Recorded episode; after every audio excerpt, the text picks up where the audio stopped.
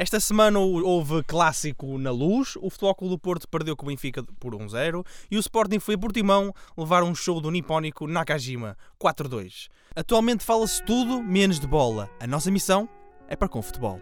Bem-vindos ao Tortuga da Bola.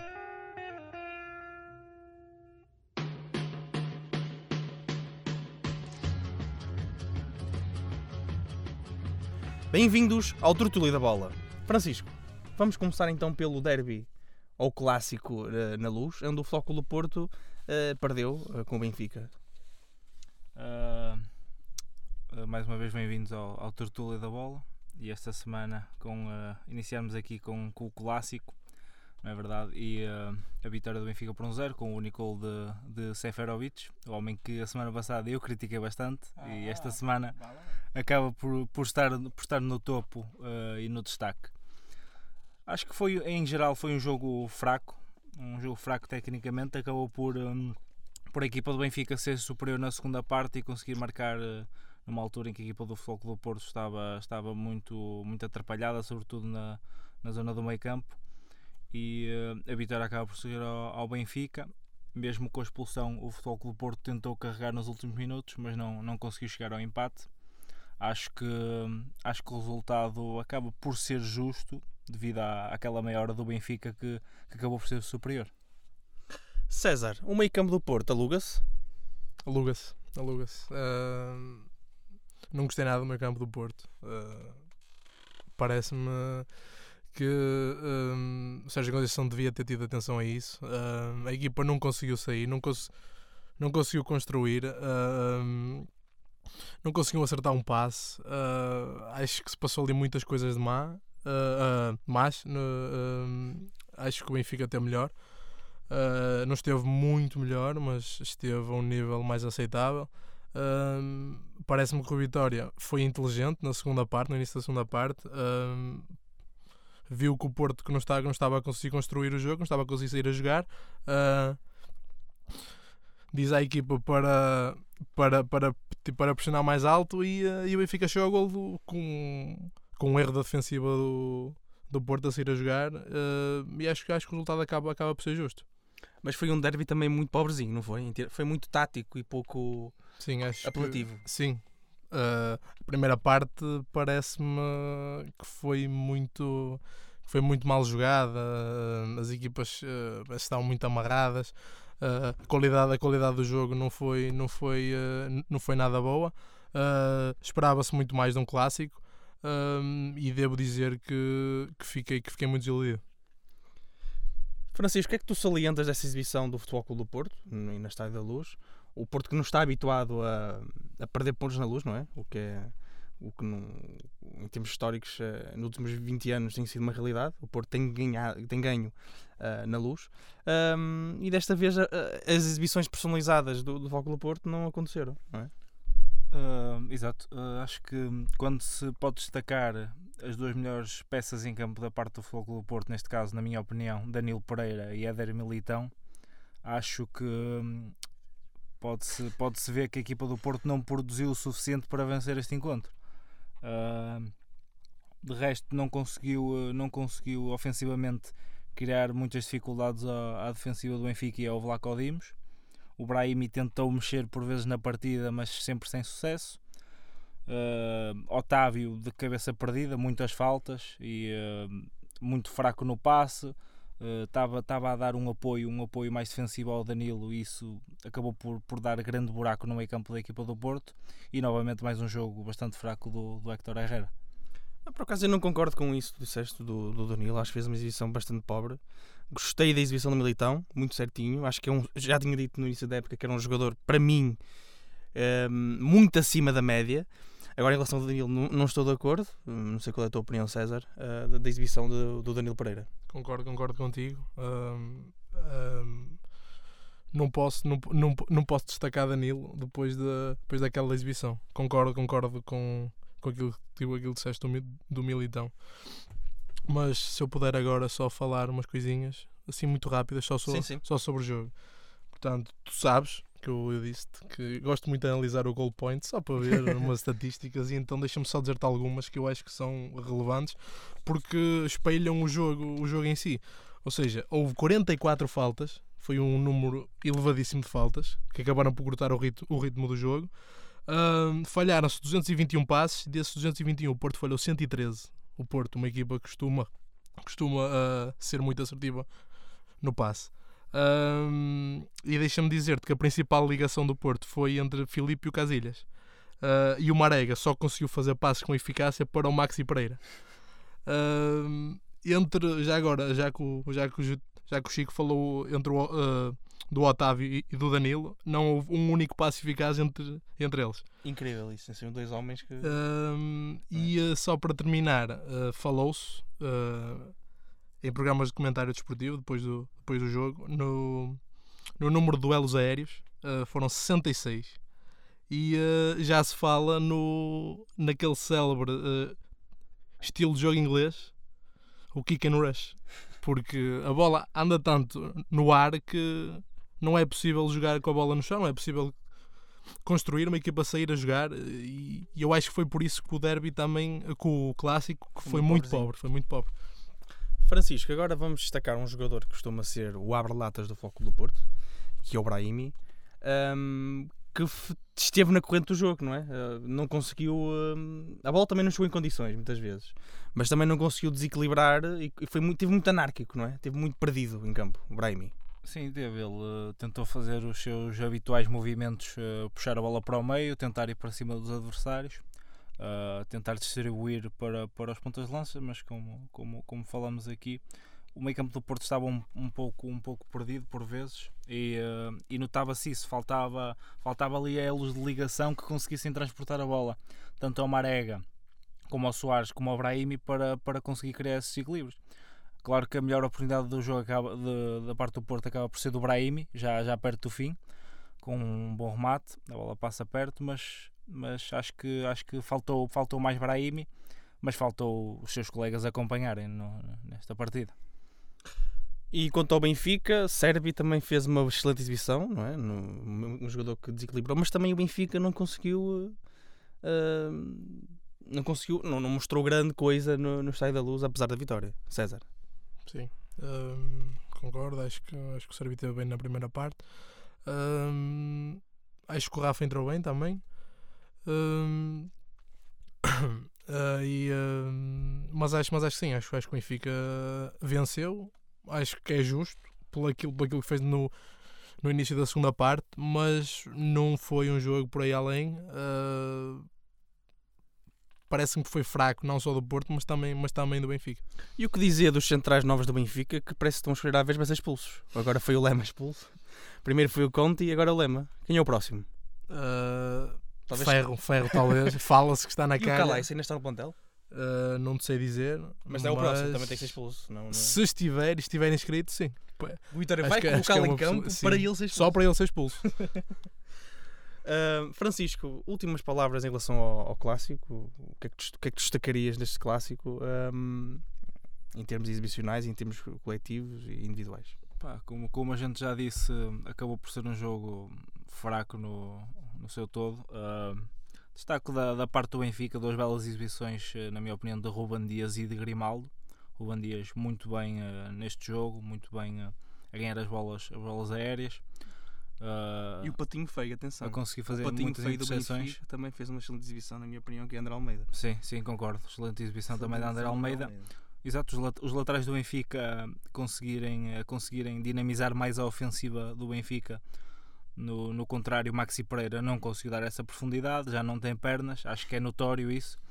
E uh, acho que neste momento é, é ali que o Porto se ressente bastante, porque muitas vezes Filipe tem que compensar aquele lado e depois cria um certo desequilíbrio na equipa que, que muitas vezes em situações de, de contra-ataque nota-se. E isso acho que está a fragilizar neste momento o Porto e vamos ver até quanto tempo o Sérgio Conceição continua a apostar em, em Maxi que já, que já dá pouco à partida. Eh, mas também saíram dois laterais agora do Porto, né? saiu o Dalu e o Ricardo Pereira. Ah, as soluções também são escassas para, para Sérgio Conceição, que não teve uma verdadeira contratação para o lateral direito. É, não, não concordo com essa afirmação, porque uh, Sérgio Conceição, ou o Porto, foi buscar uh, tanto João Pedro como sai de Ianco. Ianco acabou por sair para o Nottingham Forest, não se sabe por que razão, mas a realidade é que nenhum desses jogadores foi apostado de maneira a ser potencializado do lado direito. Acho que continuar com o Maxi é, Se calhar dá mais garantias o Maxi ainda. dá garantias contra equipas se calhar mais fracas, porque na minha opinião o Maxi já não tem qualidade para, para este tipo de jogos, apesar de ter inteligência para jogar contra o Benfica. Eu acho que é um jogador que, que está a menos na equipa do Porto. Ainda continua muito nos picanços, o Maxi Pereira, não sei se reparaste. Deixa-me deixa-me só- deixa-me só dizer. Hum, eu concordo, concordo com aquilo, com aquilo que o Chico disse. Ah, mas, por exemplo, para a direita, acho que seria interessante ver lá Militão e talvez Sim. Mbemba no meio, a jogar, a jogar com o Filipe. Militão joga... Eu gostava, eu, gostava, eu gostava de ver. Já não era potencializar a melhor posição do, do Militão. O Militão se Sim. calhar é melhor central sim, sim. do que do que lateral direito. Sim, mas, mas, acho, mas acho que tem velocidade para jogar, para jogar a lateral, a lateral direito. Vamos agora às notas no clássico da luz. Oh, Quem é que destacarias, César, como melhor em campo e nota para o treinador? Ah, Os treinadores. Uh, para mim o melhor em campo foi Grimaldo. Uh, acho, que, acho que teve muito bem tanto a atacar como a, como a defender. Uh, quanto aos treinadores, dou um 3 a Rui Vitória, porque parece-me que na segunda parte teve o mérito de procurar o, o golo e, sou, e, sou, e soube aproveitá-lo face, face às fragilidades de construção do Porto. Sérgio Conceição, dou um 2, porque viu que as coisas não estavam a sair bem na, na primeira parte e não, e não conseguiu fazer nada para, para a equipa mudar. Talvez Oliver se- seria a melhor solução para o meio campo para rebitar um bocadinho, não é? Sim, ele, te- ele tentou o Sérgio Oliveira, mas acabou por não, por não surtir efeito. Francisco, ou Chico, para os amigos, qual é a tua opinião em relação ao melhor em campo e notas para os treinadores? Uh, curiosamente, não combinámos eu e o César, mas uh, vou ter que também optar pelo Grimaldo e uh, pelas notas, igualmente, o 3 a Rui Vitória, porque, como o César disse, tentou procurar ali as fragilidades do Porto na segunda parte e depois soube, soube trocar bem e, e tentar manter, manter o 1-0. Da parte do Sérgio Conceição também dá um 2. Uh, acho que a, a substituição do Sérgio Oliveira foi acertada, mas depois faltava, faltava qualidade de passe no Porto. Devia ter entrado o Oliver Torres e devia ter talvez entrado mais cedo André Pereira na partida. Vocês são cá uma seita não a combinar aqui as vossas notas. Vamos então para Portimão, onde depois da bomba Hiroshima, a bomba Nakajima. César, depois deste trocadilho brilhante, que comentários tens a fazer sobre a exibição do Nipónico e, e do Sporting em Portimão? Naka- Nakajima é um jogador incrível. Eu já tinha, já, tipo, já, tinha, já tinha feito referência no primeiro, no primeiro programa. Já foi o jogador da semana. Já foi o jogador da semana. pois e quem sabe se não será o segundo. Ah, ah, mas acho, que- acho que foi um excelente jogo do Portimonense. Ah, Parece-me que o Sporting ah, continua a, a- a não conseguir produzir um futebol aceitável. Ah, queria só destacar Nakajima, mas também Manafá. É assim, é? Formado nas escolas do Sporting. Sim, que acho que fez um jogo muito bom. Ah, mas o Sporting acho que acaba por entrar melhor, ah, só que pouco assertivo. O Portimonense, depois de marcar, consegue crescer no jogo, chega ao segundo. Segunda parte, o Sporting entra atrás, atrás do prejuízo e, ah, e a segunda parte acho, acho, que foi, acho foi um bom jogo. Houve, houve vários golos, ah, mas é uma vitória totalmente merecida do Portimonense. Francisco, numa equipa em que está muito presa no meio campo, com Godel e Bataglia, eh, a circulação de bola é muito menos fácil, talvez recuar Bruno Fernandes seja uma boa opção. O que é que te parece? Sim, acho que sim. Uh, faltou, faltou, faltou mais isso. Faltou Bruno Fernandes conseguir, conseguir transportar mais bola, ter mais bola neste jogo era preciso. Mas pá, é salientar a grande exibição do Portimonense em sua casa. Partia, partia para esta partida como o último classificado e consegue, consegue marcar 4 golos ao Sporting, acho que é notável. Sporting não sofre 4 golos no campeonato há muitos anos. Há imenso tempo e um, mais um feito para, para José Peseiro. Aqui José Peseiro e não Peseiro. José Peseiro, bonzinho, deixa- deixa-se perder contra o último classificado e, eh, e dá alguma confiança a uma equipa que precisa de pontos no campeonato. Mas também José Pé Zero. Ah, oh, Nani e Banquinho. Atenção. Exatamente. Hou- Houve aí uma. Sim, Uma dupla personalidade. parte Volta a ser o peseiro porque Oh, ah, o Nani entra, é? entra, tadinho. Ah, César, o que é que tu achaste da exibição do, do reforço Godeli que teima em não se afirmar? E também a lamentável, na minha opinião, exibição em termos táticos, em termos técnicos de Ristovski. Concordo plenamente. Aliás, era um, dos jogadores, era um dos jogadores que eu ia falar. Era, era Ristovski. Não se conseguiu impor às incursões do, do Nakajima e do Manafá na linha. Ah, Deixa-me só dizer, Giovanni para mim fez o pior jogo este ano. uh, perdeu uh, muitas vezes a bola, uh, não, não conseguiu dar nada à equipa. Uh, e Godelli parece-me que é bom para dar pau, perdo- perdoem uma expressão, mas não traz assim nada de especial ao jogo de Sporting. Eu não consegui ver nada que dissesse bem, este, este jogador dá jeito. Não consigo ver nada, sinceramente. Depois na fé que as pessoas têm na, na, na religião católica, agora no Sporting há uma fé seturiana de Seturaro. Uh, parece que sim, acho que, acho que Sporting está à espera de, de, de ali de um Salvador de se estourar ali o 8 que falta ao Sporting, porque neste momento o Sporting está já com, com 2-6 com Godelli e Bataglia e uh, Bruno Fernandes tem que fazer demasiada coisa no, no meio campo do, do Sporting e isso está-se a E notar. então pôr demasiado peso no miúdo, não é? No Sim. Giovanni. Sim, sim, sim. E, e vimos que ele agora foi titular e não conseguiu ter o impacto que costuma ter quando entra e mexe na partida. Uh, acho, que, acho que foi um erro de, de José, de José Peseiro e uh, Nani, Nani devia ter voltado a, a jogar, não, não faz sentido. Entrou muito bem, Nani. Sim, entrou bem e novamente Peseiro volta a mexer mal porque está a perder 2-1 e demora cerca de 20 minutos para realizar a substituição e meter Diaby e depois logo a seguir sofre o 3-1. Por isso acho que, é, acho que é lamentável. Novamente, muito mal o José Peseiro a mexer na equipa, muito tempo. Em relação ao, ao Portimonense, muito a discutir o jogo pelo jogo, a acreditar a cada, que- cada minuto que passava que podia vencer o, o Sporting. O Sport também deixa as equipas sonharem, não é? Ah, mas é uma, uma excelente vitória, 4-2. ah, é uma excelente vitória. Vamos às notas César da partida. Não vai ser muito difícil escolher o melhor em campo, mas depois também temos a nota dos treinadores. O melhor em campo foi uh, Salah. Ah, desculpa, enganei-me no. Shai Nakajima, tinha que ser. Dois gols, duas Em assistências. termos de lesões cerebrais, ganhou o Salah. Salah. Ah, já agora, deixa-me deixa só dizer: Coates, uh, que teve aquela ação Ah, quando o capitão, né? guarda-redes. Acho que foi muito importante. E destaco aqui uh, essa ação de Coates. Uh, mas o melhor em campo para mim foi Shai Nakajima. E também em relação aos nossos treinadores, não te esqueces Aos José Peseiro, José? Pezero e também Portanto, treinador- José Peseiro 2, José Pezero também levam dois. Mas porquê? Ahm, ahm, é certo que ele teve que ele teve que ele teve que gastar uma, uma substituição com o Salah eh, forçada. Ahm, acho que mexeu bem quando quando quando colocou o, Dan, o, o Nani, mas mexe mal quando demora imenso tempo para tirar Giovanni, que para mim foi um dos piores elementos do Sporting em campo. E daí o 2. Folha, dei-lhe 4. Porque o Fez a folha ao Sporting, não é? Sim, porque o Portimonense entrou em campo, uh, como ele tinha dito na conferência de imprensa, sem medo de perder. E isso foi notório. É certo que, é certo que beneficiou da grande exibição de Nakajima, mas jogou muito bem, jogou sem medo do Sporting e tem todo o mérito nesta vitória.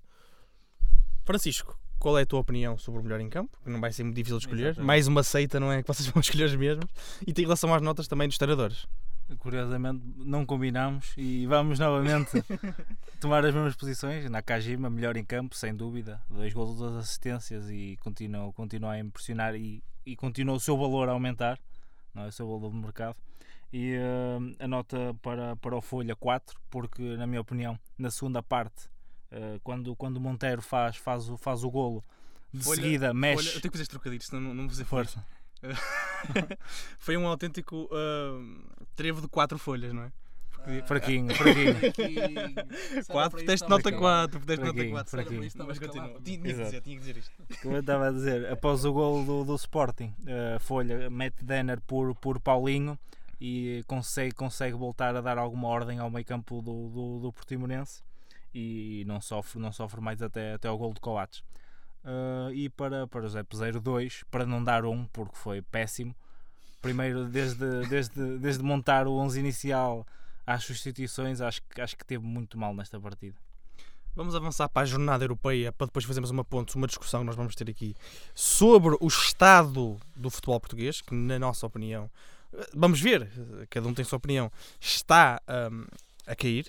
Eh, na jornada europeia, passado muitos anos, é verdade que vamos aqui contra aquilo que é a minha opinião, que acho que o futebol está a cair, mas a jornada europeia foi feliz para Portugal, com três vitórias, mas com três péssimas exibições das três equipas eh, grandes que estão na- na- na- nas competições europeias. Vamos começar ahm, pelo Porto, não é? Que venceu um 1-0 o Galatasaray, mas que teve muitas dificuldades. Teve. ahm, o Galatasaray conseguiu criar muitas oportunidades, mais do que aquelas que se esperava que conseguisse fazer. E o Porto este ano continua, uh, continua uma equipa pouco sólida uh, em termos defensivos. E eu acho que isso é notório. Uh, pronto, acabou, acabou, acabou por vencer um zero e acho que vence bem, uh, mas continua com, com, muitas, com, muitas, com muitas dificuldades. E em relação ao Benfica, César, o que é que tu achaste? Benfica, acho que tal como o Porto teve, teve, teve Eu sou do tempo teve muitas nós, dificuldades. Quando nós afrontávamos o EK de Atenas, era tipo escolher quantos é que nós dávamos, era 3 ou 4. Pois, mas agora sofremos agora, para ganhar. Agora já não é assim. Uh, acho que o EK teve bem. É certo que o Benfica começou bem a, a ganhar 2-0. O EK depois consegue virar também uh, com a expulsão do Ruben Dias. Mas depois acho que a falecimento teve aquele momento, ah, tipo aquele momento Éder, aquele momento brilhante. Até o gesto e- técnico foi igual a Éder. Sim, e, uh, e para não mim é? foi um bom golo. Foi um, um grande remate fora da área.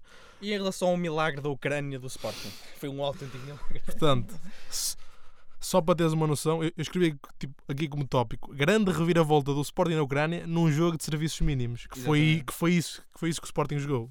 Conti- É um Sporting que continua a não conseguir produzir um bom futebol, um futebol aceitável, só que teve a sorte de conseguir fazer dois golos no, era muito fraquinha, no, ucraniana. minuto, no Era- minuto 90. Era muito fraquinha. Mas um grande gol de Monteiro. Sim. Um grande Monteiro, que tu estavas a dizer, e eu, e eu agora tenho que concordar contigo. Hum. Monteiro, se bem que acho que Monteiro, quer dizer, continuo com aquela opinião. Se Monteiro a jogar como, como, como, como Jorge Jesus queria, acho que não funcionava no Sporting. Agora, assim, acho, que- acho, acho que consegue. Acho que consegue ter algum tipo de alguma presença, consegue ter alguma pro- Tecnicamente ele é muito bom. preponderância. Sim, mas. opinião.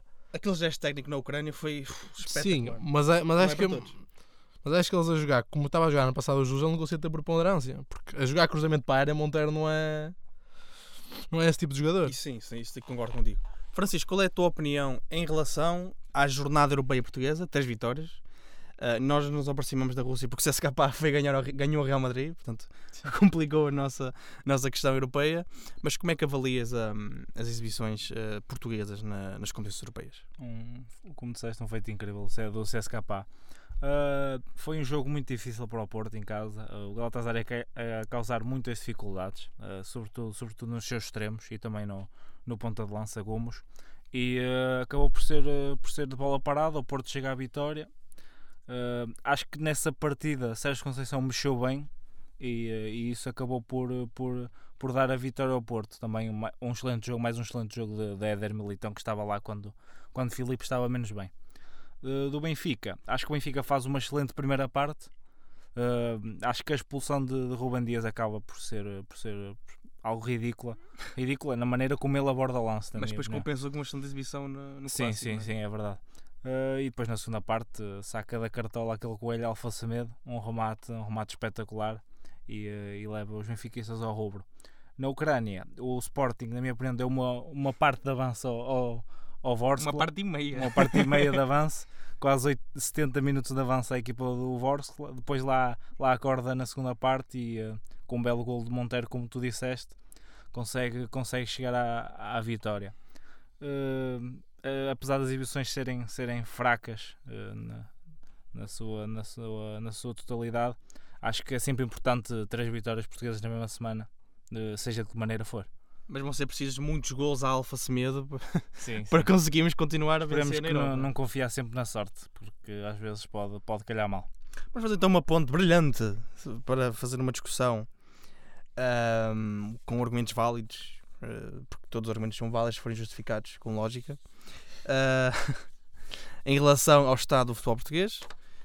E vamos fazer uma análise e vamos começar pelo Francisco, já que ele está inspiradíssimo. Falou agora, mas vai falar outra vez. Não? Exatamente. Há 5 anos ahm, nós vínhamos de, um- de uma vitória na Liga Europa, o Futebol Clube do Porto, com umas meias finais do Sporting na Liga Europa, com duas finais europeias, Do Braga. uma, o final do Braga do Braga. ah, e três, três equipas nas meias finais portuguesas. Também estava lá o Benfica. Benfica. E depois, eh, são tantas coisas que eu tenho que nomear, não é? Que torna-se difícil. Temos Depois- Sporting, temos Benfica em duas finais. E- Temos mais. Temos O Benfica nos quartos da Champions, Sim, duas Porto, vezes. Porto também com o Bayern, se não me engano. Exatamente. quartos. Ah, E- mas, mas o Benfica a ir aos quartos de final ah, contra o, ah, o Bayern Munique, não é? Sim. Ahm, o Porto foi com, o- com o Bayern Munique também. Coitados, banhar sempre. Tem- temos mas em casa 3-1. Exatamente. temos certo este ano lá. um Braga que nem chega à Liga Europa. Exatamente. Cai, Com o cai Zória. o Zória. E temos Rio Ave que também não está lá. Exato. Temos... vamos falar então o que é que falta à Liga Portuguesa para ah, afirmar-se, porque eu sinto que aqueles anos de afirmação não eram anos de afirmação do futebol português, eram anos de afirmação Dos grandes. dos grandes equipas europeias e porque era fácil comprar no, no, no mercado sul-americano e agora já não é tão fácil. Agora, se quiseres comprar, compras o Acunha por 9 milhões. Francisco, Sim, acho que, acho que é por aí. Mas, mas também temos que ver que, hum, que todas a- as equipas, os campeonatos principais, estão cada vez mais poderosos, é a realidade. Estão cada vez mais poderosos e hum, muitas vezes eh, os grandes ou as equipas portuguesas vendem, vendem para esses campeonatos os seus melhores jogadores e, e não são para as melhores equipas. A realidade é, esta. é isso. Eu, eu vou dar um, Antes acontecia eu vou isso. dar um desculpa te interromper-te, Francisco, Força, porque eu acho que isto é muito pertinente. O capitão do Sporting, a estrela máxima dos últimos 10 Exato. anos do Sporting, Adriano Silva, Há- não há muitos calça. exemplos, Há muitos exemplos. Mas não calça, não é no United. É no Leicester. É, é incrível. O, o- Adriano não calça. O William Carvalho é o patinho feio do Betis já. Uma chuva de críticas. João Mário nem, João nem- Mário. nem sequer. Renato Sanches fez um jogo, Benfica, pronto, mas, mas está na lista na mesma. Ah, o próprio, o próprio jogadores do que, que foram transferidos pelo Porto também aconteceu a mesma coisa. Jackson Martínez, zero. Sim, É a realidade. Vai renascer em Portimão. No Portimão. Mas zero. vamos ver. É- é zero. E quantos mais ah, Sim, casos há? eh, há muitos casos e muito provavelmente o Dalot vai ter dificuldade em, em sequer calçar na equipa do United, mesmo, mesmo estando com este, com este problema. E como, como, como tu falaste, o caso do João Mário, do, do Adriano Silva, Renato Sanches, Slimani. Slimani, a, a próprio, próprio Rui Patrício, que é titular, mas, não, o não, Patrício, atenção. não é numa equipa. É no Wolverhampton. Sim, é uma equipa que está a Um crescer. guarda-redes mas- campeão europeu, não é? mas, Vai para o Wolverhampton. Exato, É este o ele- estado do futebol português. Querem pensar, se fosse há 10 anos, o, o, o, o Rui Patrício fosse campeão europeu, não ia para o Wolverhampton. Dizia-se que o Rui Patrício podia ter saído para o Nápoles, para, para aqui, para colar e depois não, não acaba por, por ser aquelas grandes transferências que estávamos habituados, como, como Ramos Rodrigues, como não, não digo Hulk, mas digo Moutinho, exatamente. Witzel, Falcão, Witzel, Ah, Di Maria, tem- Di tens Maria, André Gomes. André Ramírez. Gomes, David Luiz, tens, tens tantos casos. E isso, isso já, não, já não acontece no futebol português, é raro. Tirando agora, aconteceu com o Porto com, com Dalot. E mesmo André Silva, Mas- não é? É o exato, destaque mesmo André. Silva, sim. Chega ao Milan, zero. Exato, Bola. Exato. E teve, teve que encontrar eh, o seu sucesso no outro lado.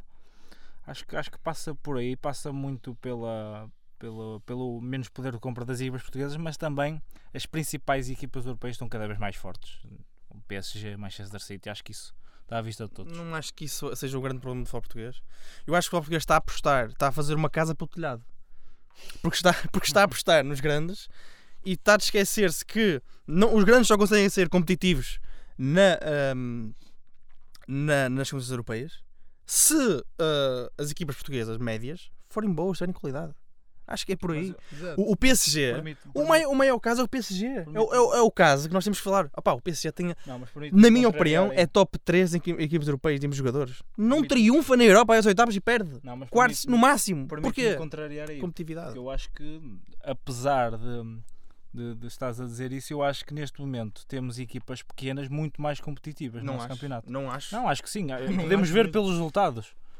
que é resultados? O notório. Rio vai à Liga Europa, pumba. Não, arrumado. não, não eu sou do não tempo em que o Guimarães ia à fase de grupos e ganhava o Zenit. Estou a falar no nosso É campeonato. Estou a falar no nosso campeonato. Os grandes perdem com as equipas pequenas, perdem pontos. Isso Desculpa não, lá. Eu vou, dar- habitualmente eu não vou dar um acontecia. exemplo. Vou dar um exemplo. Havia um rolo compressor dos grandes sobre os pequenos. Isso já não Em acontece. 2004, 2005, por exemplo, tal um exemplo que é o exemplo que tenho mais na memória. Não é? O Braga ficou a 5 pontos da liderança, o Boavista ficou pai a 12, mas é que é pouco, quer dizer. E o Sporting, Porto e o Benfica tiveram 7 derrotas quase cada uma. Se tu agora tens 3 derrotas no futebol português, é, é um muito. escândalo, é muito. As equipas.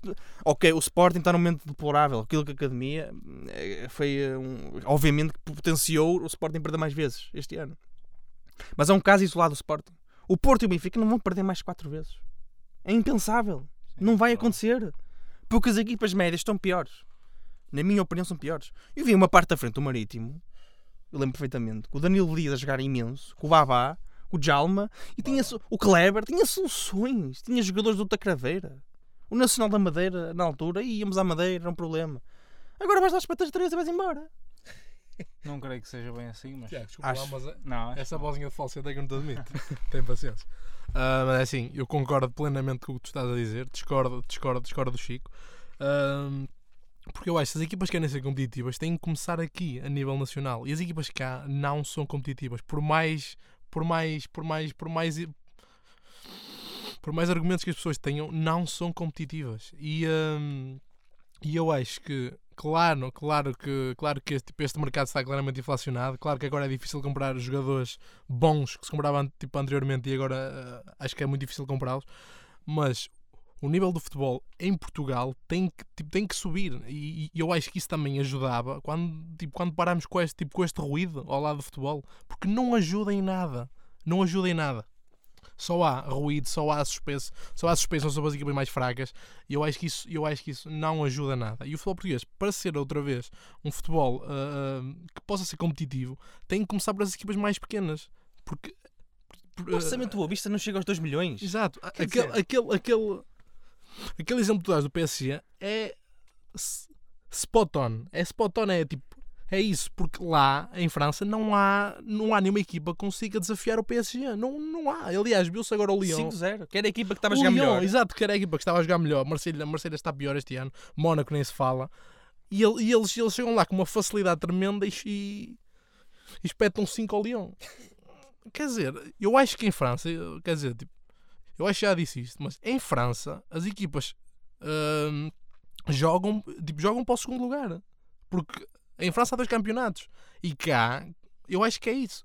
Eu acho que agora o Braga está-se a aproximar tipo, Mas porquê está-se aproximar? campeonato. Porque os três grandes estão a diminuir a qualidade. Sim, e, sim mas, acho, mas, tem acho, mas acho que o tipo, o Braga tem mérito em ir buscar também jogadores bons. Sim, eles, sim. buscavam jogadores. Com uma gestão criteriosa, o Braga conseguiu Sim, aproximar-se dos grandes. Sim, Mas, mas, nem toda cá, a gente tenha... mas acho que cá também tipo, continua a haver dois campeonatos. Há, Sim. portanto, há um campeonato tipo, até ao quarto e depois há tipo do quarto para Há cima. uma diferença abismal, na minha opinião. Pronto, eu, eu acho, eu concordo, eu concordo plenamente contigo. E eu acho que se querem realmente que o futebol português tenha, tenha outra qualidade, tem que começar cá, não é enquanto, enquanto tipo da Liga dos Campeões.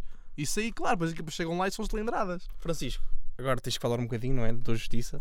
Mas eu vou-te pagar- vou-te vou-te dar um exemplo eh, que, que eu vi há pouco tempo. Foi eh, que hum, as equipas holandesas vão doar 10% das receitas das Champions para equipes mais pequenas. Sim, sim. Eu acho que é por aqui. E e não Porque as só equipas holandesas têm uma coisa. Sabes o que é? É perceber uma coisa que os portugueses nunca vão perceber. Que é, ok, nós parecemos melhores, os outros têm que ser melhores. Claro. Percebes? Se nós conseguimos tornar o, o Vitesse mais competitivo, vamos tornar-nos mais competitivos. Não é? E a partir dessa linha de raciocínio, é completamente impensável em Portugal haver este tipo de doações. Porque são muito. só querem pensar no umbigo deles. O Porto, o Benfica, o Sport, todos são mau exemplo nisso. Uh, de politiquice, porque uh, tornam o futebol muito político e acho que não é por aí. Uh, eu acho que a Holanda, na minha opinião, em 5 anos vai estar a morder nos calcanhares, se não é que nos ultrapassou, depois daqueles momentos mais difíceis que teve. Sim.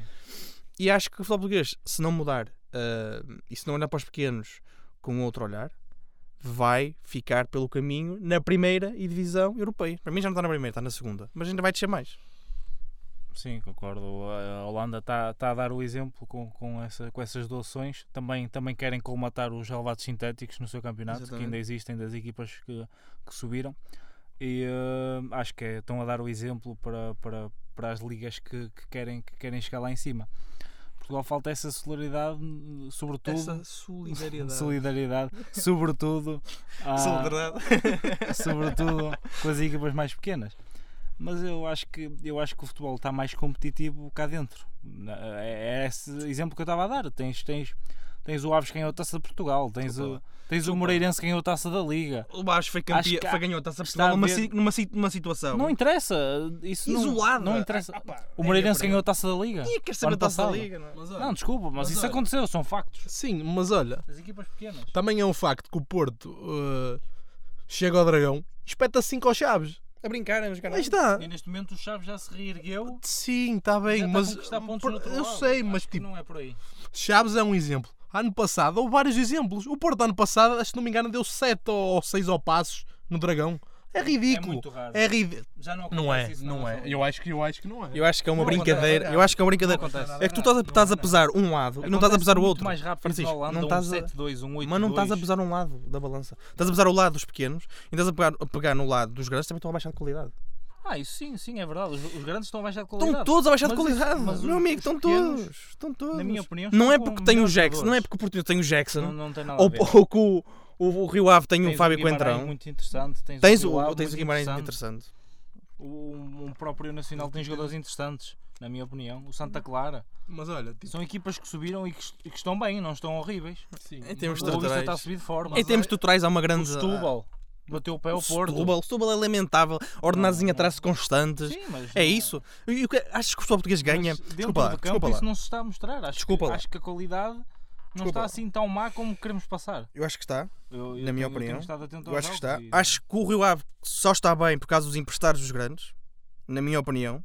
Gelson Dalla, Galeno. Galeno, são os principais jogadores do Rio Ave. O ano passado quem era? Era o Francisco Geraldes. E o Jo- o João Novaes que apareceu do, do nada. Às vezes acontecem esses fenómenos, não é? Acho que quando o Boa Vista esteve bem há uns anos, o teu Boa Vista, foi o caso do Yuri Medeiros. Acho que há uns anos quando. Acho que é muito, muito, muito dependente dos grandes, na minha opinião. E os grandes usam isso, não é? Como para manobrar os pequenos. Olha o Sporting que fez com o Ryan Gold ao Setúbal. Ah, ganhaste, vou tirar, não é? O que é que o Porto está a fazer com o Porto? O que o nunca Porto fez com o Portimonense, o que o. Porto fez com o Portimonense, tem que ser falado. Na minha opinião. Sim, mas não. E não nós, vou- nós- nós dissemos que não íamos entrar por aí aqui. Ah pá, mas na isto. conversa. Mas é o, futebol- é estado do futebol português, acho que nós temos que falar disso, na minha opinião. César, hum, conclui então este sintetiza Olha, é assim. estes casos. Eu, eu se calhar agora tipo, vou ser uma espécie de Rui Vitória e vou ter que puxar os galões aqui. Por isso, eu estive a ler uma crónica de Rui Santos no jornal Ei. Record. Não, mas houve, porque ele fala disto, nós estamos a falar. E eu agora vou passar a citar. Parece-me claro que se está a jogar menos no Campeonato Português. Uma coisa é a boa organização tática das equipas, quase sempre muito arrumadinhas no contexto nacional. Outra coisa é a capacidade de meter pressão e velocidade no jogo, imagem de marca de Porto, na época passada e também do Benfica, aqui e ali. Mas com assinaláveis intermitências face à superioridade, ah, à superior qualidade, qualidade do plantel. E eu acho que é isso que estávamos a falar. Exatamente. Ou seja, eu acho que ele aqui acerta, acerta na mousse. Porque ele falou uma coisa muito interessante que é as equipas portuguesas podem ter melhores jogadores, mas têm melhores treinadores. Os treinadores preparam Sim, muito sim, melhores equipas. Acho que é muito por aí. Os treinadores portugueses são melhores. Mas os jogadores de todas as equipas portuguesas não são melhores. Na minha opinião, não são. Pronto. E ele continua com: não se vê a forma do futebol português poder evoluir rapidamente para outro estádio de desenvolvimento e comportamento. Por causa, por causa mesmo disto. Da mentalidade. E ele termina com ah, ah, questões relacionadas com a falta de qualidade futebolística na nossa liga não se resolvem com varinhas mágicas, um- ah, uma vez que estão dependentes de imensos fatores difíceis de potenciar ao mesmo tempo. E é isto. E que fatores É- são esses? É aquele, é aquele ruído que eu, falo, tipo, que eu, falava, tipo, que eu falava anteriormente. Ah, eu acho que é preciso acabar com isto, porque senão o futebol não ganha nada com isto, não pode, não pode tipo, beneficiar nada A com isto. realidade é que os grandes têm que estar de mãos juntas, na minha opinião. Os grandes têm que estar juntos nisto. Rivais, ok. Mas é um negócio, o futebol é uma indústria.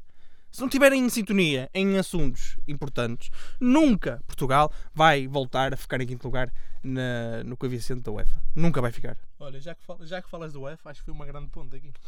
Ahm, eu só por curiosidade fiz uma comparação no ranking da UEFA. Portugal está em sétimo neste momento. Portugal neste momento está em sétimo no ranking. Tem três equipas nas competições europeias. Em sete jornadas, o máximo de pontos que há na Liga são 17, que é o Benfica neste caso. E o máximo de gols são, são 16. O nono classificado é o Feirense, com 9 pontos. O nono classificado, numa liga de 18, certo? Exatamente. Pronto. Há 10 equipas em 18 que têm menos de 10 golos marcados. Agora vamos ver a Rússia. Que os portugueses acham, a Rússia passou-nos à frente. Não tem qualidade, eles não têm qualidade nenhuma. Tem 4 equipas nas competições europeias, tem mais uma que Portugal. É certo que tem mais 3 jornadas. Mesmo assim, tem 25 pontos já feitos, no máximo, e 20 golos marcados, no máximo. O 15 classificado na Rússia, ou seja, numa liga que tem 16, o 15 tem 9 pontos. Tem tanto como o Como mono, tipo, classificado em Portugal. E há apenas 6 equipas com menos de 10 golos marcados. 6. Em Portugal são 10. 6. Na Bélgica, que é o nono classificado no ranking, tem 4 equipas nas competições europeias. 4 mais uma que Portugal. A Bélgica. em 10 jornadas, tal como a Rússia, 26 pontos no máximo feitos, 31 golos marcados no máximo, contra, contra 16, que acho que é o Porto, o melhor ataque. Uh, o 13 classificado tem 9 pontos. O 13 não é o nono. E há duas equipas, apenas duas equipas, com menos 10 golos marcados. Em Portugal, quantas aqui há? Há 10 equipas. 10 equipas em Portugal. 10 equipas em 18. Lá em 16 há duas. E para terminar, agora falamos da Holanda, que está em 11 primeiro. E, con- vai e- e concordo plenamente. Assim vai passar à frente de Portugal. E Portugal devia seguir o exemplo da Vai Holanda. demorar por causa do coeficiente. Mas quando isto passar Sim, 5 anos, já mas diferente. vai passar se Portugal não mudar. Tem apenas duas equipas, é certo, tem menos uma que Portugal. Em 8 jornadas, ou seja, tem mais uma. A, melhor equipa tem 24 pontos, tem mais 7 pontos que o Benfica neste momento, que é o, que é o, primeiro, que, é o primeiro classificado. Tem 30 golos marcados, é o melhor, o melhor ataque, tem 30 golos marcados em 8 jornadas. Cá em 7 tá, tipo, temos 16 marcados só. O 13 classificado tem 9 pontos numa Liga 18 e há apenas 6 equipas com menos de 10 golos marcados. Eu acho que isto quer dizer muito sobre o estado do futebol português neste momento. Sim, porque na minha opinião também a Holanda. Ah, e já agora, Feirense está em nono, tem 3 golos marcados e 4 golos feridos. e eu, eu acho que isto diz tudo. Francisco, agora vamos dar o tempo para tu indignares um bocado contra, connosco, não é? Porque tu não concordas com este com esta nossa opinião. Que a mim- Nós também sintonia em algumas coisas, em, em 90% das coisas. E, e qual é. Fala da tua justiça novamente.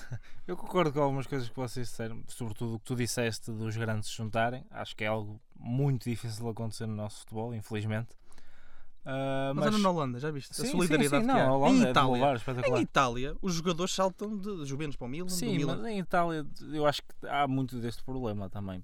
Porque, quer dizer, o domínio tem sido Juventus, há duas e três equipas a correr atrás e Sim, tudo que. não, eu, tudo eu não estou que a é- falar nesse prisma, estou a falar no prisma de, de- de- de- das das relações, relações clubes. institucionais. Sim, sim, sim. sim. Porque o Milan manda, manda o Pirlo para, para, para os Juventus, não é? Sim.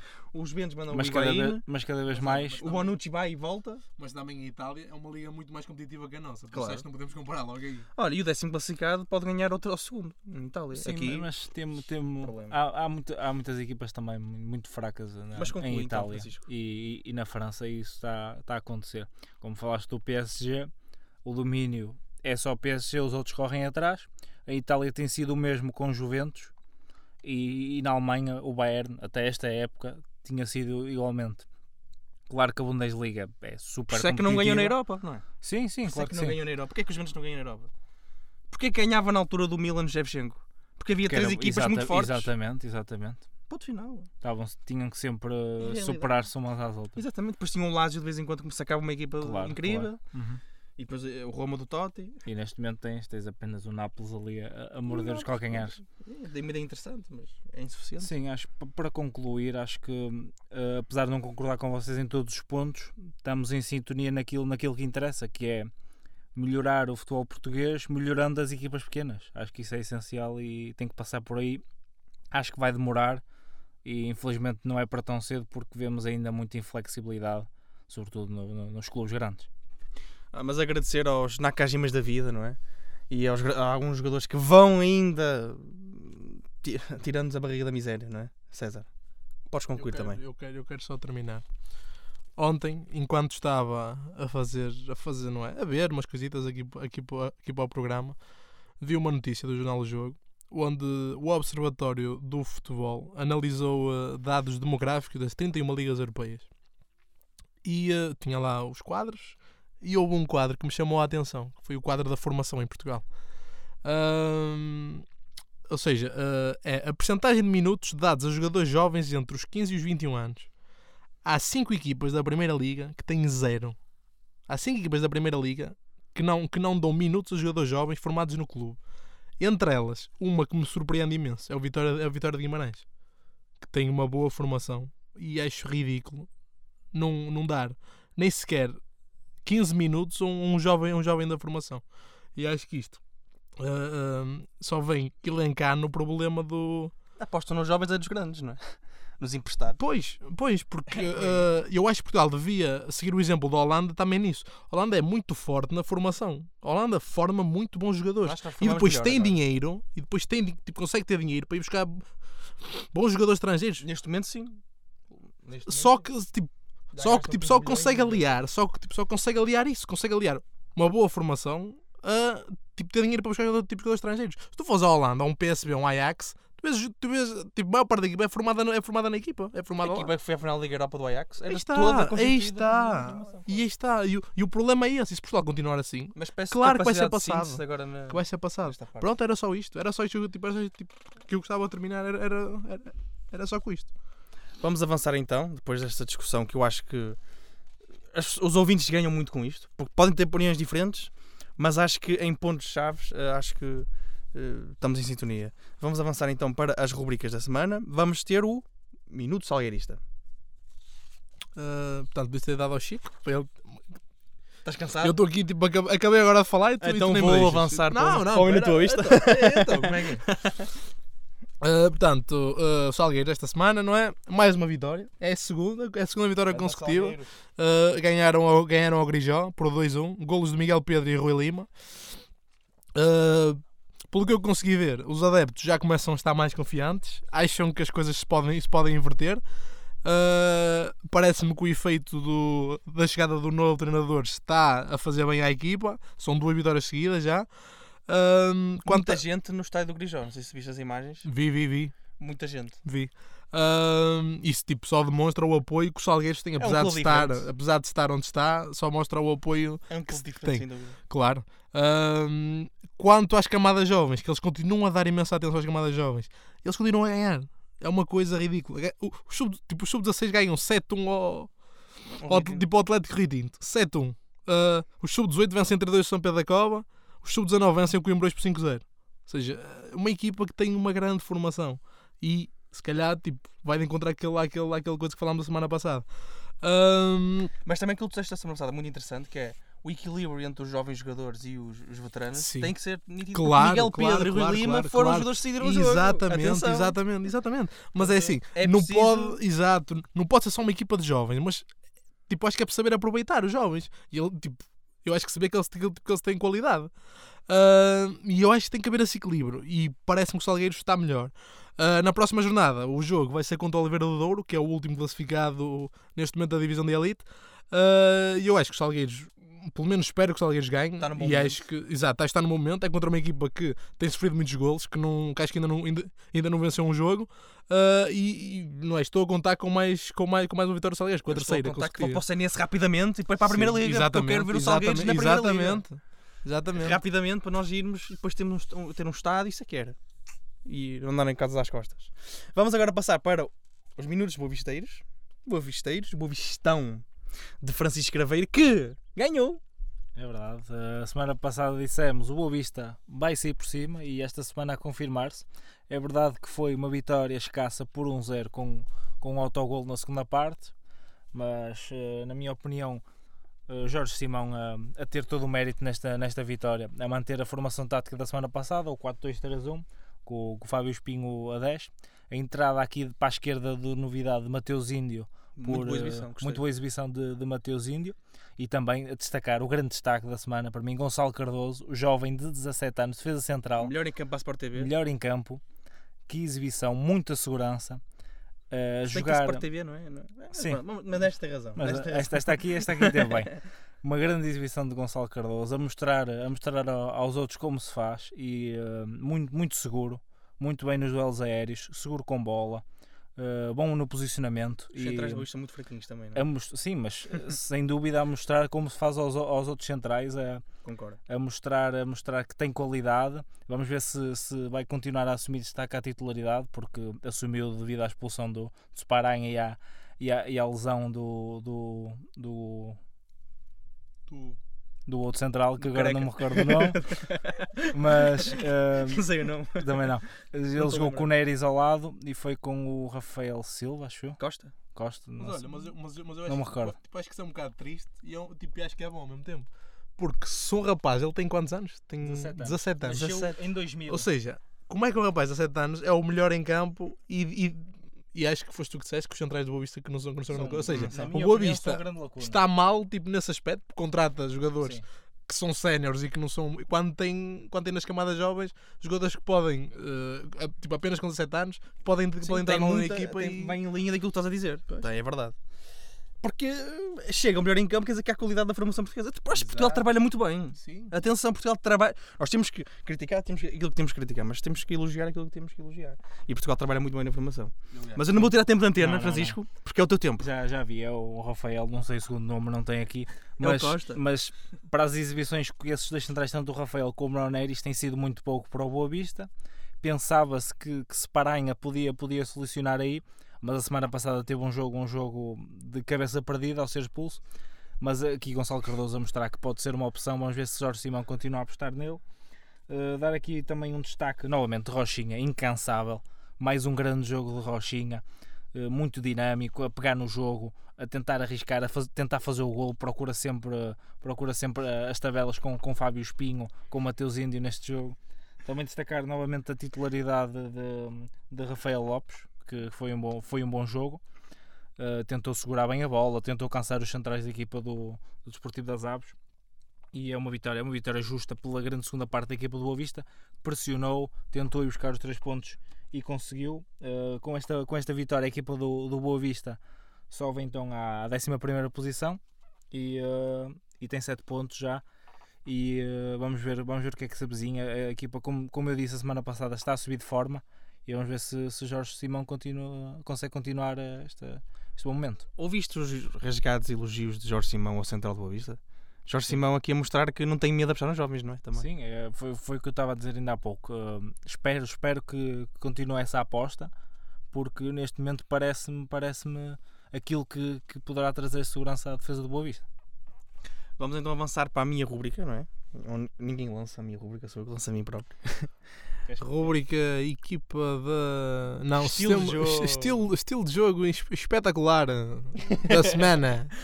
Muito bem lançado pelo meu companheiro, de- Ilustre, ilustre. ilustre companheiro César Pinho, Augusto ou Augusto Pinho. Vamos então falar do Lilo esta semana, que está a se reinventar depois de uma péssima temporada passada. Está a reinventar-se com jovens jogadores, na minha opinião, um sistema de jogo acutilante, hum, vertical, muito rápido. Uh, não, não privilegia a posse de bola, e viu-se isso com o Santantiano, teve 48% de posse de bola. Uh, mas privilegia um jogo rápido e dinâmico, com dois jogadores para mim em destaque, claro, que é o Pep. Não sei se assim que se pronuncia. Pepe. Pepe. Nicolás Pepe. Pepe. Se calhar, tipo, É o da Pepe. nacionalidade, um gajo chega lá. É de Costa Marfim. Então é- a Costa Marfim. Não vou ser racista. portanto- vou, vou, vou manter-me com Pepe. Eles Vamos- falam francês na Costa Marfim, também não pode. Exatamente. Le É, Pepe, Le Pepe. Nicolás Pepe. e depois também Jonathan Bamba. Um grande jogador, na minha opinião. Para mim é o maior destaque, mais que Pepe. porque é um jogador, na minha opinião, que está ah, que nasceu para outros patamares, marcou mais dois golos, em dois, em dois jogos marcou quatro, quatro golos, dois ao Marselha e dois ao Saint-Etienne, ele que também passou pelo Saint-Etienne, acho eu. Passou, passou. Um, e já tem tantos golos esta temporada como na temporada passada, sete golos. É um grande destaque, na minha opinião.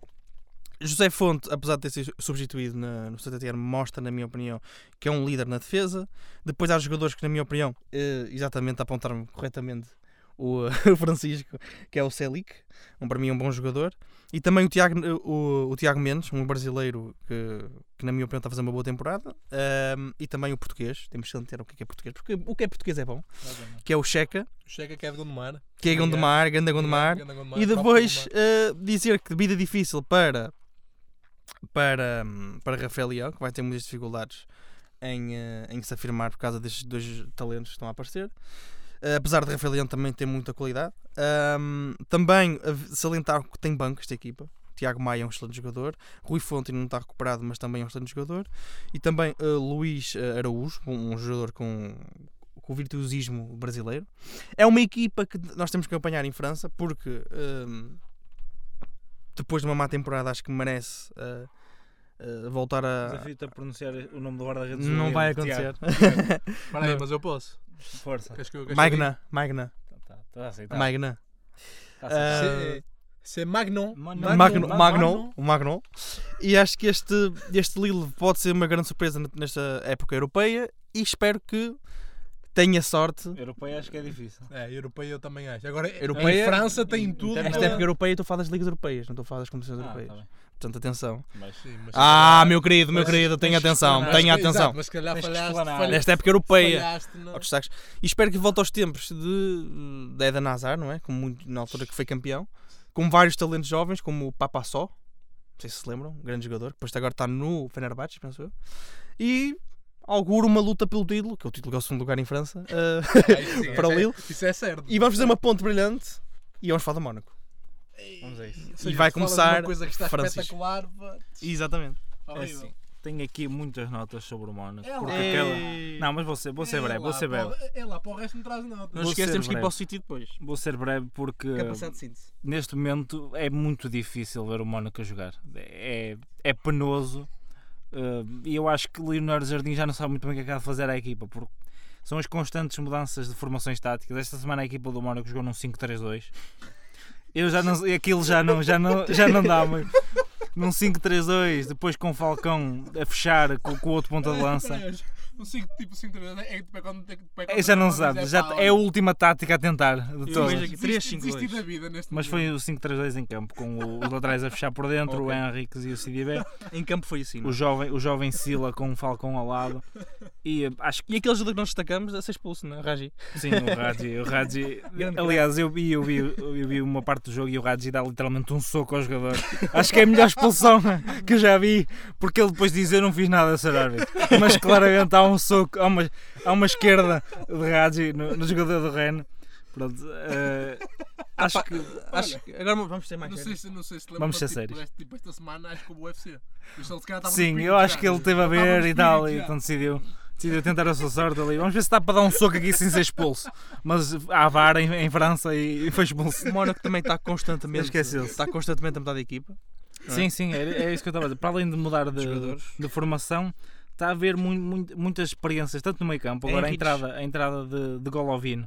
Acho que é um, bom, é um jogador com muita qualidade. Acho que é dos russos com mais, com mais Mas entrar promessa. assim, não é? Campo. entrou assim de de destaca para a posição 10 e tentar dar velocidade ao jogo, dar a qualidade de passe para se abrir Falcão. Acho que Telma ainda, ainda consegue fazer às vezes um jogo bom e depois um jogo muito fraco, que Muito foi, irregular, foi o é? caso deste. Muitas faltas de Telma, eh, muito imprudente, mal no passe. E há, e há mu- muitos jovens ne- nesta equipa que, que não conseguem, não conseguem acompanhar. E não há, depois há temos- Mbappés todas as semanas. Exato, e é? depois temos os jogadores experientes que estão claramente em regressão, como o Raji passa-se da cabeça, o, o Glick já claramente é um jogador que está que tem, perdeu muita velocidade, já não, já, não, já não se posiciona tão bem. O E, E mesmo o banco do, do Mónaco. sim, é- o banco não Tem Jovetic, o Shadley. tem Shadley que veio agora é esta miúdos. época, mas exato, Rony Lopes está lesionado e isso nota-se, sobretudo no, no processo ofensivo da equipa do Mónaco. Falta, falta, aquela, falta aquela qualidade que, que se notou contra, contra o Nantes. E para mim, isto é sobretudo devido a duas coisas: ao, ao desinvestimento do, do- dos, dos empresários do, do Mónaco, que já, já vieram ao público dizer que pretendem desinvestir no Mónaco para investir na Premier League, e sobretudo a constante aposta de, de Leonardo Jardim é forçada a apostar em jovens porque não tem mais soluções do plantel. César, a tua opinião sobre este Mónaco? Que o Mónaco é uma equipa que nos últimos anos eh, tem ascendentes e descendentes. eh, vai à final da Liga dos Campeões e depois desta divisão. Depois regressa. E depois. E depois- E agora volta. Vai outra vez em queda, agora- não é? Em queda agora- livre. Sim. Leonardo Jardim devia ter saído quando tinha hipótese. Sim, é Hum. pela porta grande. Eu acho que não, eu acho que o problema não é. Eu acho, eu, tipo, acho que o problema não é tanto o Leonardo Jardim, eu acho que é aquilo, aquilo que o Chico falou da falta, da falta de investimento. Eu acho que eles não estão a substituir eh, eh, portanto, os jogadores nucleares que saem. Eh, acho que esta aposta nos jovens é interessante, mas nota-se que falta gente que decida naquela equipa. Acho que falta muita qualidade no meio campo. E, o, o Mónaco este ano, em 12 jogos oficiais, tem uma vitória e tem 8 derrotas. Sofre 22 Nas Champions É uma golos. brincadeira, não é? Sofre 22 golos. Ah, eu acho que se o Mónaco realmente quiser ocupar o lugar que tem no futebol francês, um lugar de destaque, como uma das grandes equipas, tem que investir à medida que Paris Saint-Germain investe todos os anos. Mas também não achas que é complicado investir numa equipa que não tem massa associativa? A sério, não é? Exato, sim, Porque se mas... tivesse, se calhar o investimento seria maior e se calhar rivalizava com o PSG, mas Sim, como mas, não tem, mas, mas, mas olha, não tem, em realidade tem 3 mil pessoas no Sim. estádio. Mas é uma equipa que investe em jovens e acaba por ser aquela conversa de salgueiros. Os jovens não fazem uma equipa. Se, se tu vis a, tipo, a equipa do Mónaco este ano, o plantel do Mónaco, o número de jogadores com 20 anos e 19 anos é imenso. E jogadores que não, não é que, tipo, que não chegam e, tipo, e começam logo já. São jogadores que têm que se desenvolver, que têm que jogar eh, aos poucos até tipo, atingir alguma coisa. Ahm, e deixa-me só dizer-te que em conferência de imprensa, o Ragi, já que falámos ao Ragi, como vocês quiserem chamar, ah, a falar de mau momento da equipa, disse: Acho que Tens a estamos. mania de falar com pronúncias da, da, da língua vernácula, não é? Sim, sim, sim. Ah, sim, pois é. sim. Então não, é, não, é, não pode ser Ragi. Tem que ser Ragi. Ragi. Ragi, pepperoni. Não. É italiano. Ah, acho que estamos mais fracos mentalmente. Quando não conseguimos resultados, isso afeta logo a cabeça. Temos de conseguir dar a volta o mais rapidamente possível. Não vou estar aqui a julgar a qualidade dos meus colegas, são estes os jogadores que temos e tenho confiança neles. Temos de deixar o passado e esquecer jogadores como Bernardo Silva e Mbappé. Que é uma miragem. Isto continua, não é? Pois, só agora, só que tem que haver investimento de modo a haver jogadores que, que sejam semelhantes em termos, termos de capacidade. Porque senão o Mónaco, claro. Mas é difícil. Claro, e ao longo É destes, difícil, dessas é? duas, duas, tre- duas, três épocas, a saída de, de Bernardo Silva, Bakayoko, Mbappé, Mendy, Fabinho, na minha opinião, nunca foram comatadas. E até mesmo Moutinho, que fazia uma Sim, falta até aqui. mesmo o João Moutinho, exato. E, e depois ficou, ficou Falcão, CDB, uh, Subasic, Gemerson e Glick, que são jogadores que faziam parte da- dessa equipa que chegou, chegou tão longe na Champions e até venceu o Manchester City. Mas falta, falta muita coisa e o Leonardo Jardim não, não, não consegue trabalhar assim. É difícil, não é? Vamos então avançar para o jogo da semana: Manchester City-Liverpool, em casa de Liverpool. Ahm, não foi um jogo em que as equipas conheciam-se bem, não é? Um Notava-se. horrível. Um jogo, um, jogo, um jogo à semelhança do clássico. Eu Foi acho- muito fraco. Jogo. muito bem as equipas. Sabiam os trunfos uma das outras. Esperava-se, eu acho que todos nós esperávamos que houvesse golos. E o facto de não haver golos, logo aí surpreende. Ah, acho que um jogo na primeira parte que foi muito amarrado, na, se- na segunda parte acabou por haver mais oportunidades e depois acaba por haver aquela, aquela, aquele falhanço do Marres no penalti que podia ter dado a vitória ao, ao City. Mas acho que foi um jogo muito, muito, muito, muito fraco. Ah, para, aquela, para aquelas equipas, acho que foi um jogo fraquíssimo. E acho que quem aproveita nesta jornada é o Chelsea, que se cola na liderança. E, E- atenção! Chelsea, não é? Cuidado, E que eu, eu atenção tinha falado. equipa de Londres. O Arsenal, Arsenal. Arsenal. E é o momento de brilhar de Francisco Craveiro. E eu estou, estou on cloud nine, como se costuma dizer. Como, e não? como diz o, o Heller Conduto, eu estou arrepiado! Estou on cloud nine porque são 10 jogos, 10 jogos a vencer e eh, a vencer eh, de, de maneira notória esta semana 5-1 em Craven Cottage. Uma grande exibição. Obama Young Lacazette, 5 estrelas a finalizar esta semana. Que muito bem. maravilha, não é? Estás tu E uma grande exibição de, de Bellerin a destruir pelo lado direito. Ah, falando sobre o, sobre o grande jogo, Liverpool-Chelsea foi fraco, como disse o César. ah, foi, foi um jogo que eu vi a primeira parte e já não queria ver mais. Foi muito fraco. E, ah, aliás, eu nem, nem, nem tive muito atento na segunda parte e depois vi o falhanço do, do Mares. E eu estava à espera, estava à espera de mais. O Chelsea, grande jogo, porque futebol está a impressionar. Bola ao primeiro toque, os jogadores que À la Sarri. jogadores que, exatamente, Cé- próprios para o César aqui, está fortíssimo. Três equipas com 20 pontos. Exatamente, e o, o O Chelsea, Arsenal a cheirar. o Arsenal a cheirar e o Tottenham a ficar para trás, porque não, para mim não me impressiona aquela, aquela maneira de jogar do Tottenham neste momento. Manteve A a, vontade equipa, de tens de dizer isso, não é? é, mas é a realidade. Eu vejo o Tottenham e não, não sinto aquele futebol de velocidade, de constante pressão, com, também está com muitas baixas, é a realidade. Pronto, eh, para concluir, grande jogo do Chelsea, grande vitória, a Hazard continua impressionante. Incrível. E para mim ainda continua a haver jogador, um jogador a subir agora, Ross Barkley, já foi chamado à É verdade. seleção Já inglesa, marcou?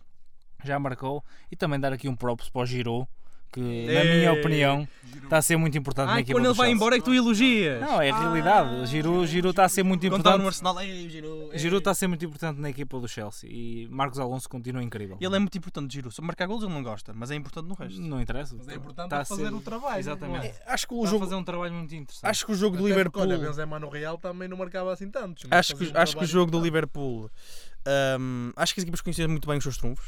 O City sabia que, o- que o trunfo do Liverpool era o contra-ataque e, e ser Sim, rápido- mas a sair foi- rápido para o ataque. e acho que o Klopp percebeu muito bem que que não é difícil, que o estilo de jogo do Guardiola Tentou esconder a bola ao City. Exatamente. Mas o que eu saliento aqui é que o Liverpool aproximou-se em termos de posse de bola com, o- com o City. Eu acho que é de salientar sempre. Uma equipa tem 40, 48% de posse de bola com o City, para mim é de salientar, é uma coisa que eu tenho que falar. Ah, falhou um penalti o City, perdeu por causa disso. Ah, perdeu pontos por causa disso. E temos campeonato com as três equipas que nós falamos. No início da atenção, nós temos que falar daquilo que temos a falar e elogiar-nos, que nós temos de elogiar-nos, porque Exatamente. o que é que aconteceu? nós dissemos no início cabeça. que o Liverpool, o Chelsea, Não, quer dizer, tu não, tu não, tu não fazes Liverpool, mas o Chelsea. não Liverpool... falaram de Chelsea. E eu Não, falei. não, eu falei de Chelsea. É, não venhas, não venhas. Chelsea, Liverpool Não e não Manchester City são os candidatos ao título, na minha opinião, mais fortes. Com um Arsenal, com um Arsenal que vamos lá ver. O Arsenal que começa assim. O Arsenal que para mim no campeonato Começa não assim. precisa de ganhar. Tá bom. Quarto. Mas é, Quarto. exato, mas é, mas é, tipo, é para cimentar o quarto lugar. Só que é- peço a Liga Europa ao, E- ao Emery. Vamos Fica então aqui. avançar Se aqui certo. Emery, se me Ah, estás é a ouvir, com a última se rubrica me da estás semana. a ouvir, para de meter o Smith Rowe e o Nicatia na Liga Europa. Com a última rubrica da semana, que é o Judo da Semana, conclui então. É o teu momento de brilhar, novamente, César. Estamos sempre a brilhar. não? O jogador, o jogador da semana é Exatamente.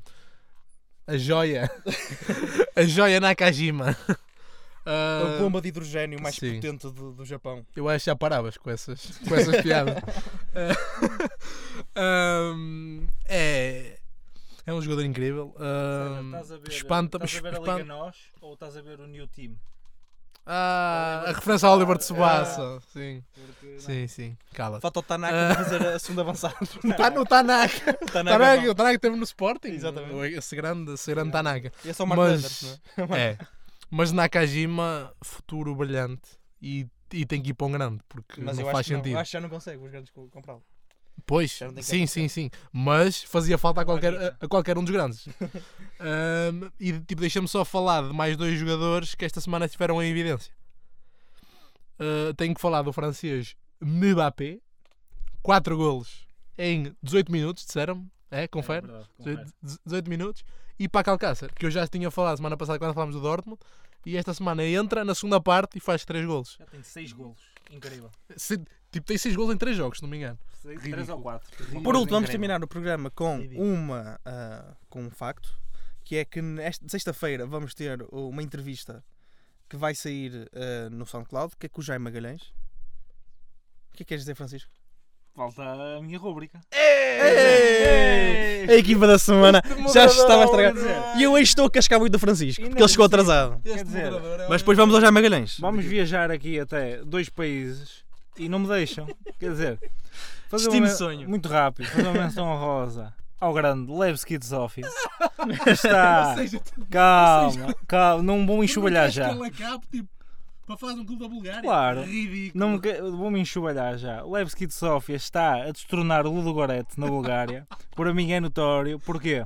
Saber, Porque está em primeiro, com 9 vitórias em 11 jogos e venceu, aliás, venceu back-to-back o Derby de Sofia ao Slavia e ao CSKA. Olha, E destaco, destaco, espera, só destacar estes jogadores que estão lá: Kostov com 8 gols em 11 jogos, o búlgaro, que está a destacar, 28 anos, E... não interessa. E destacar dois Tugas. Dois Tugas estão lá, Nuno Reis, passou pelo Sporting, Ah, conhecido no nosso campeonato, passou pelo Setúbal. Vice-campeão do mundo. Filipe Nascimento, o jovem que está lá, 23 anos. Eh, era do Benfica, não era? Não, incorreto, incorreto. Então, Não, Era, jogou, era. não faço ideia. Nascimento, Equipa era. pequena, equipa pequena cá em Portugal. Filipe Nascimento, Não sei. médio centro, mas não tem, não tem jogado Filipe Nascimento, mas está lá. Depois, também, aqui um destaque muito engraçado: Rivalinho. Alguém se lembra de Rivalinho, o Eu filho lembro, de Eu Rivaldo, lembro. que esteve no Boa Vista, Não está na Bulgária? está aqui a jogar. Teve na... Senta-se Não, no não banco. estava na Roménia? Não, agora está no está. Agora está no Levski. Esteve na, na Roménia, Levski agora. E há um- mais algum destaque? E mais um destaque: Gabriel Obertã. Quem se lembra deste grande nome? Hã? Então. Gabriel então, Obertã. Então. E... Ok, ok. mal. Ok, camada Foste jovem. enxovalhado na tua própria Filipe rubrica. Nascimento, camadas jovens do Benfica. ok. Grande César. Ah, não, não. Agora é que é a equipa da semana. E o destaque vai para o Genk, que assume a liderança da Bélgica Ah, com 26 pontos, invicto no Sem campeonato. sapinto é fácil, não é? Invicto no campeonato. E ganhou 5-1 em casa do Ghent. Destaco Pozuelo, médio centro, conheço. organizador do jogo, que jogou no Raio Vallecano E, e no Swansea. E no City. Não jogou no City. Oh. Não, estás incorreto. É uma aí. é Aí uma estás teima. incorreto. Pozuelo. Também Malinovski, que veio do Shakhtar, que ele já tem 8 golos em 10 jogos. E destacar aqui só o ponto de lança Samata, que é um ponto de lança nada mais nada menos que da Tanzânia. E ele já tem dois hat-tricks esta época. Por isso o Gent, Jesus. O, o Genk, aliás, está é a jovem, destronar, não é? é jovem. está a destronar o Bruges e o Anderlecht, que parece que para o já está... estão a ficar para trás. Só o Bruges está à perna. Vamos ver se o Genk consegue fazer história e ser campeão após mais ou menos 10 épocas. dez épocas lá depois. é o César. Mano, E era só isto sobre o futebol que ninguém vê, mas eu às Ninguém vezes saber, assisto. não é? Pois. Que ninguém vê, mas eu às vezes assisto. És o Freitas Ficamos logo da equipa de, de Tortuga da Bola. Ficamos assim. Agora vamos terminar, finalmente. Porque os ouvintes são fartos de nos ouvir. Exato. Ah, tenho sobre a entrevista de sexta-feira que, que- que vai sair no SoundCloud sobre Jaime Magalhães, que é o início da rubrica Anos 90, que também vamos dar um cheirinho dos anos 80, porque Jaime Magalhães foi campeão europeu nos anos 80 e é Foi campeão europeu. Foi campeão não, é europeu. ex, não é Não é. ex-campeão. Já me dão Foi a enxabalhar. É campeão. Ainda é. E eu queria Ainda que os é. nossos Porque companheiros. Porque ainda não morreu, Efetivamente. Ainda não morreu. Eu queria que vocês ganhou. encerrassem isto com chave de ouro a dar umas palavras sobre, o, sobre a entrevista. Sobre. Ahm, e começa o César. Sobre a entrevista. Só para me lixar. e o que, é que se pode, o que é que se pode esperar desta rúbrica? Ahm, Acho, olha, primeiro acho que fizeste um excelente trabalho. Ah, acho que as pessoas vão gostar muito de ouvir. Ah, eu sei que gostei, porque houve lá algumas coisas interessantes que eu não fazia ideia. Ah, e acho que é, é é uma rubrica interessante também para percebermos de, de jogadores, de, ou melhor, tipo de antigos jogadores de futebol, como é que era o futebol na altura deles, comparado com agora com o que temos atualmente. Por isso eu acho e é eu falar acho com muito pessoas bom. de futebol, não é, com- não é com advogados, nem fadistas, nem. É, é pessoas de futebol. Exato. Francisco, qual é a tua opinião e o que é que destacarias desta entrevista Pá, que ouviste? Maravilha, fizeste um excelente trabalho. Acho Apesar que, de ter sido gravado num café, não é? Isso é que. Acho que só falhaste em chamar Leis campeão europeu, mas de resto estava. Mas, Ah, se bem que corrigiu a seguir. É, corrigiu, corrigi, corrigiu. atenção, É atenção. uma excelente entrevista, vale a pena ouvir. de- são 25, 30 minutos por aí e eh, é uma excelente Cheio de conversa conteúdo. sobre o futebol. Formação. Eh, fala, ele fala com muito amor, fala com amor sobre o Porto e sobre o futebol. 19 anos. 19 anos é notório e eh, vamos acabar nesta nota. Ouçam bem mais rúbricas e vamos falar com, com, mais, com mais jogadores do, do meio. E estamos a fazer os possíveis para vos trazer a vocês aquilo que, que nós mais gostamos de falar, vocês ouvintes. Exatamente. Vocês ouviram? Exatamente. Aquilo que a gente mais gosta de falar, que é sobre o futebol e sobre o desporto em si. Yeah. E pronto, é isto. E encerramos aqui com chave de ouro o Tortuga da Bola. Voltamos para a semana. Aliás, voltamos sexta-feira com a entrevista, mas nós fisicamente voltamos para a semana ao estúdio. A questão é, será que voltamos para a semana? É que vai haver, é que não há, é, tipo, não há campeonatos. Voltamos para falar da Liga das Nações. E com debates Há sempre coisas para extremamente falar. importantes. Há sempre coisas para falar. Portanto, até para a semana e E boa semana a todos. E boa semana É e um isto. abraço. com Obrigado. muito futebol. Abraço. futebol. Um abraço. Abraço.